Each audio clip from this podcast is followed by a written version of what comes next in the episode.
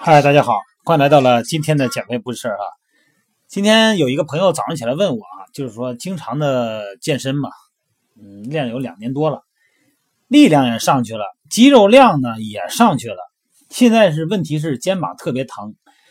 我说肩膀哪儿疼啊？是胳膊从侧面举起来疼呢，还是从前面举疼啊？他说从侧面不疼，从前面疼啊。也就是说身体躯干不动的情况下呢，胳膊从前面举。啊，往上抬的时候呢，胳膊就疼，啊，我说哪个位置疼？他说肩膀那个位置。后来一说呢，我说是不是，呃，你先找到你自己的锁骨，然后锁骨呢近端呢就是靠近胸骨这一端，远端呢是靠近你肩膀这一端。你把你手指头啊摁到这个锁骨和你它那个交点的那个位置啊，肩锁关节的位置，然后呢你耸一耸肩，你看是不是这儿疼？他一耸都是这儿疼。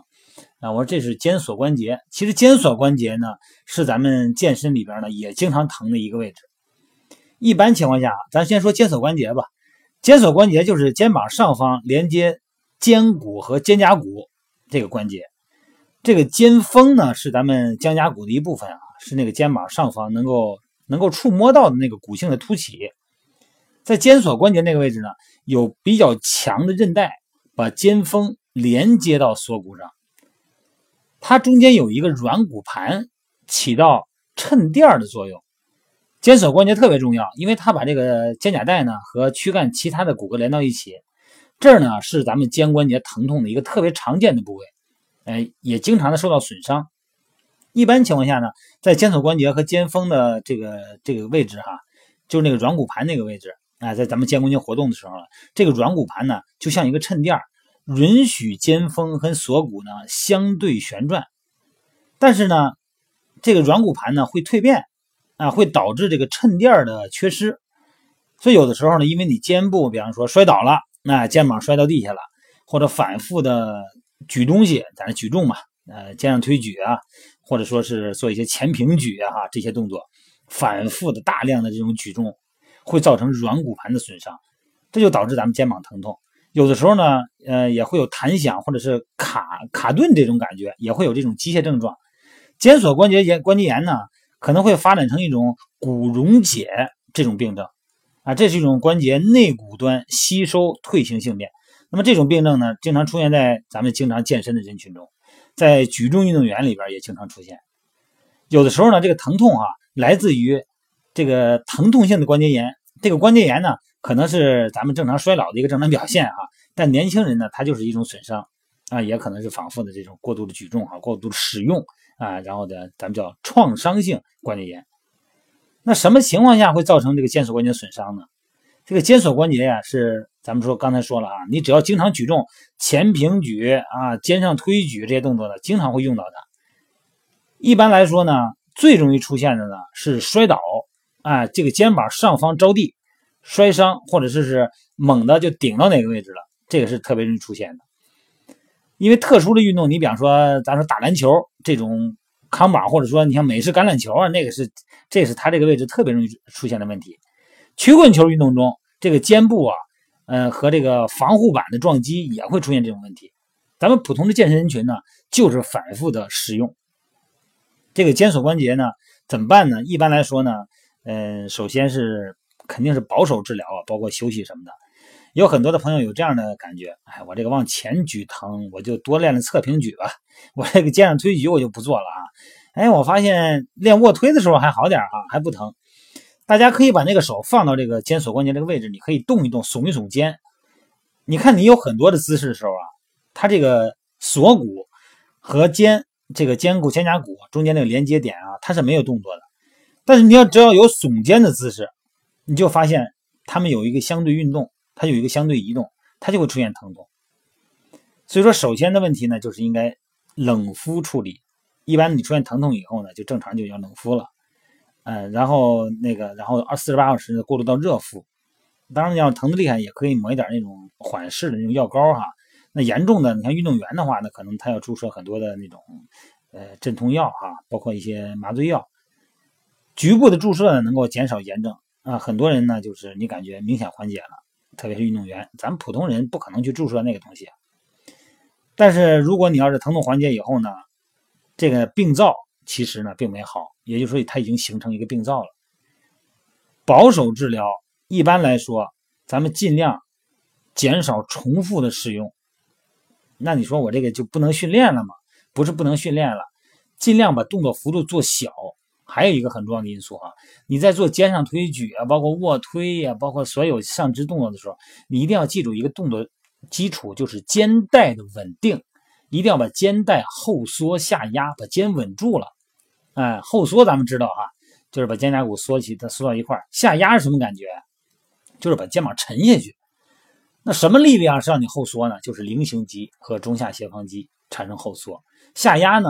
下压就是下斜方肌。呃，下斜方肌保持这个后缩，这个下斜方肌平时咱们大家很难运用到，感觉不会练哈。其实很简单，就是在我们做双杠啊，你和两个手支撑到双杠上，或者说你没双杠也没关系，有两个比较固定的、稳定的啊、安全的桌面也行。你把那两个手撑上去，腿呢跟你自己的力量来，有劲儿呢就离开地面，没劲儿呢脚就稍微借了点力，然后你胳膊肘不要弯，就完成一个。肩胛骨向上和向下的动作，啊，用这种方式呢来锻炼你的下部斜方肌。下斜方肌有劲儿以后啊，肩带相对比较稳定，在运动的时候呢，可以减少很多不该有的代偿啊。这样的话呢，可以起到缓解作用。也就是说呢，我们做所有训练的时候，这个肌肉的角色呢，大家得明白。以前说过很多次哈，有主动肌，就是你想练的这块肌肉。你比方说卧推中，胸大肌就是主动肌。还有什么肌肉？还有协同肌、三头肌呢？三角肌前束呢？它是一个协同作用的。但是其他的部位是干嘛的？它什么也没干。其实它是稳定肌，它起稳定作用的。你包括肩带这一块来说也是。如果你的中下斜方肌不把你的肩胛骨稳定住，然后活动着去做这些高位下拉呀、卧推呀，一边含胸一边做蝴蝶肌夹胸啊，很多的这个关节呀，就是变得非常的募集的顺序啊。有先后的这种错乱，这样的话呢，时间长了呢，也会导致过度的使用，并不是说我肩上推举我就不能再做了，不是那个意思哈，一定要把肩带稳定住再做。所以说动作的准确程度很重要。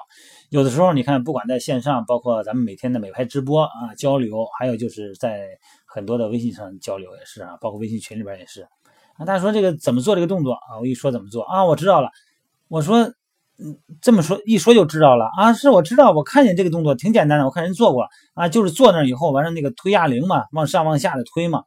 我说不呀，你看到的是胳膊上下动，我说你肩带你知道它是什么状态吗？肩带是哪儿啊？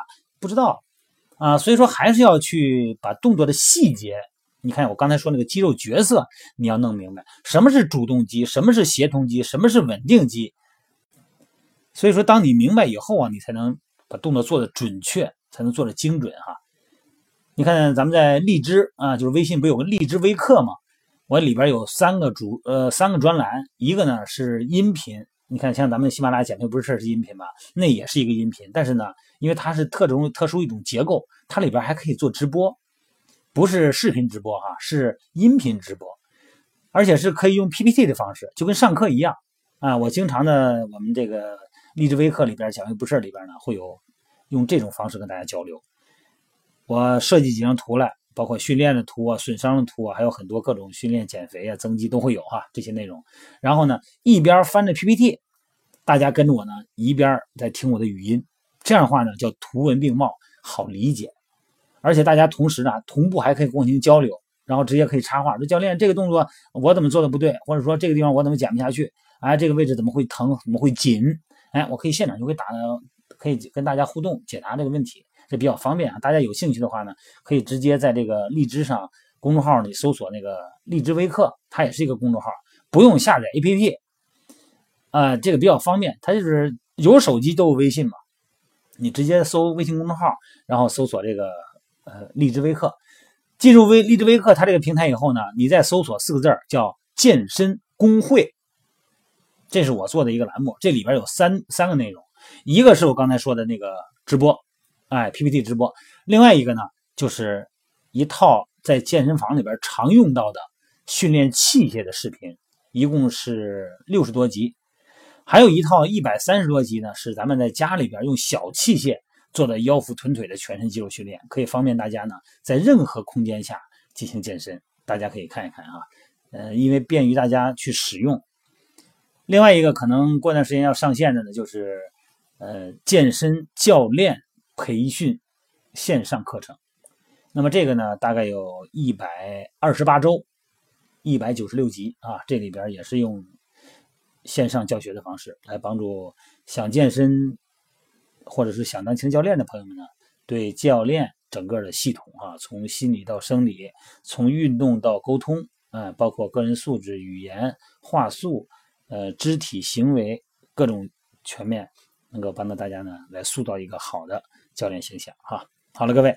希望大家呢在训练中呢注意安全，一定要记得哈，你所认为的简单问题，可能背后呢都有一连串的比较复杂的基础。你知道了以后，动作真正的简单才能变得简单，否则你看着简单呢，其实可能是很复杂的啊。好了，各位，先聊到这儿啊，晚上美拍直播见。And I know you wanted to. All it takes is that one look you do, and I run right back.